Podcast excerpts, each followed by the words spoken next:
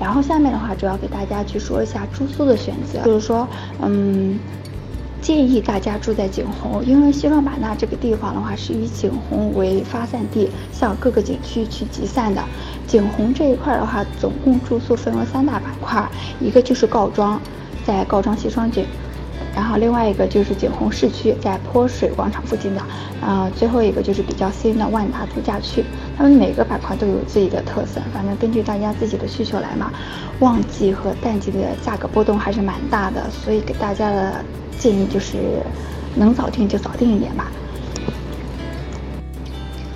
告庄西双景这一块的话，主打的就是特色的客栈和商务公寓，因为它是新建没多久，所以它整个的设施会比较新颖，然后入住的体验也会比较好，价格大概就在一百块钱到五百块钱都有的，其中最高性价比的应该差不多是在两百块钱左右的这种房。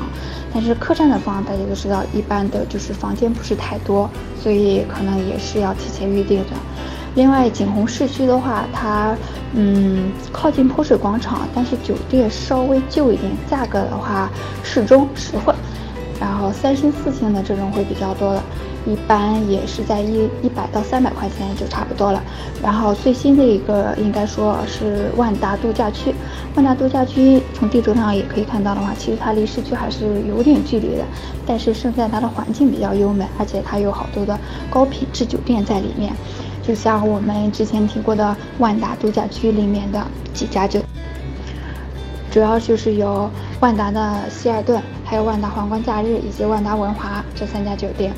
这个地方主要就是胜在它的环境优美，而且酒店的设施比较新颖。如果个人来建议的话，可能会偏向于告庄，就是包括大家自由行的时候，因为白天的时候你可以去景区游玩，晚上的话就去告庄体验一下它的星光夜市，上上大金塔，品尝品尝当地的美食，真的有好多吃的各种热带水果、小吃、烧烤等等，这些都是，哎，大家去体验一下就知道了。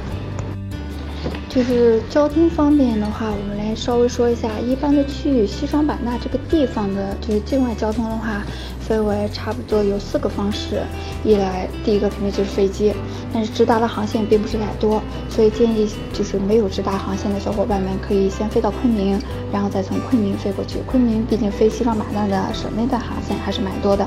第二种交通方式就是自驾，也是一种最舒适的、最开心的，你可以肆无忌惮去 happy 的。包括昨天还有人问过我们，从昆明到西双版纳开车要多久？其中可以玩什么？就是这个车程会稍微远一点，但是你在其中的话，可以停下来去玉溪、去抚仙湖，包括去一些那个布尔采采茶，这些都是蛮不错的。然后停停走走，一直到西双版纳。第三种方式的话是长途汽车，长途汽车的话，就是在春节的时候车费可能会上浮一下，这个倒是大家留心一下。因为昆明到西双版纳的车程的话，大概在五百六十多公里。你要是乘坐普通大巴的话，估计要八个多小时；自己自驾的话，应该在七个多小时。然后丽江也是有班次，就是有大巴直接抵达西双版纳的，耗时估计要十九，将近二十个小时。大理过去的话，应该也要十五个小时的样子。不过好消息就是这三个地方，就是昆明、丽江和大理，全部都有直达的航线。以上是就是抵达西双版纳的交通方式。那么在西双版纳境内的话，尤其是针对一些自由行的小伙伴们，他们比较关心，在他们境内基本上你在景洪是可以坐公交车的，它有一二三四路，一二三四路的话，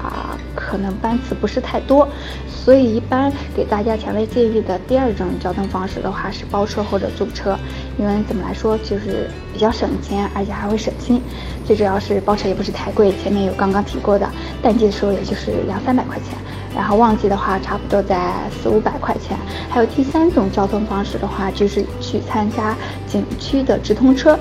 因为它这个是政府主办的嘛，然后在各个平台也有售卖的。包括携程万网，你也是可以直接预定的。它现在已经开通的直通车有那个望天树一日游的直通车，还有中科院的直通车，还有野象谷、基诺山寨，包括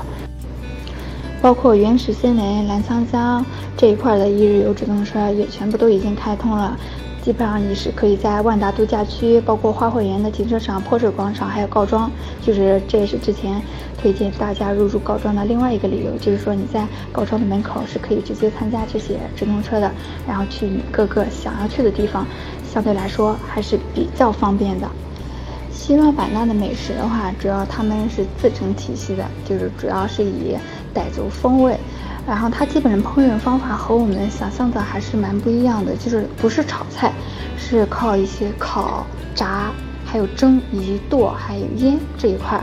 嗯，主要的味道是偏于辛辣的，辛辣苦，这和他们当地的气候还是蛮有很大的关系的。香茅草烤鱼已经算是比较比较经典的傣族风味了，它主要就是用香茅草捆好，抹上油，在炭火上直接烤，那个鱼肉还是蛮。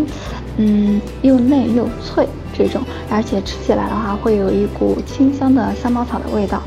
然后凤梨饭也就是菠萝饭的话，它主要就是凤梨，大家看这个形状就知道它的制作营养价值比较高。香煮饭的话，香煮饭就是把糯米装到竹子里去蒸的，这一块和菠萝饭异曲同工，也是当地人比较经常吃的。那个卵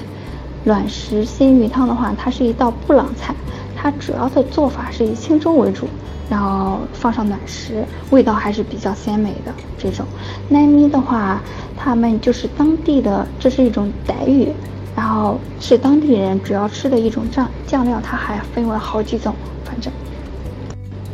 奈咪的话是比较适合于减肥的人吃的，它比较酸酸的，配上油炸的食物的时候，那味道是比较独特的。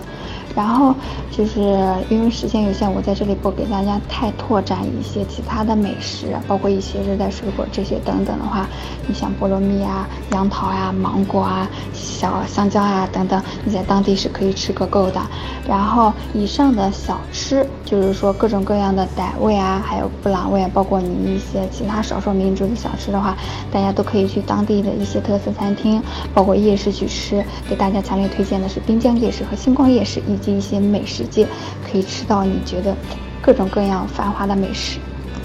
怎么来说呢？西双版纳也算是一个夜生活很丰富的一个地方。然后在这里简单给大家推，嗯，着重推两个，个人认为还是比较好玩的夜生活方式。一个的话就是曼听公园举行的湄公河篝火晚会。这个的话，它是集集中了湄公河流域六个国家的文化特色。然后包括版纳这个地方世居的六个少数民族的风情表演，包括它主持人也是比较风趣的。整场晚会会集着民族的风情啊，还有异国风光，包括风趣表演于一体。然后它就在曼亭公园里面，基本上大家差不多七点钟吧。哦，六点钟就要进场了。七点钟吃完饭之后就去看一个表演，表演结束之后还会有放河灯、许愿祈福。另外一个给大家推荐的就是澜沧江游船。澜沧江的话就是哦，再科普一下，澜沧江在境内就是在西双版纳里面的话是称为澜沧江，出了国到了老挝和缅甸的话是称为湄公河。然后这个游船的话，它是嗯，像西双版纳的外滩。在上面的风景还是蛮好的，然后可以品尝傣家的美食，看一些异国风情的表演，以及红衣人人妖嘛。然后途中可以远观整个景洪市，还有澜沧江的大桥，嗯，流沙河，包括两岸都是绿色的海洋，绿油油的。嗯，整体来说体验效果还是相对 OK 的。所以大家如果要是 OK 的话，这个地方也是可以去看一下的。其他的夜生活的话，有之前提过的傣秀，这个的话它嗯有点阳春白雪型的，大家根据自己的需求看要不要去看。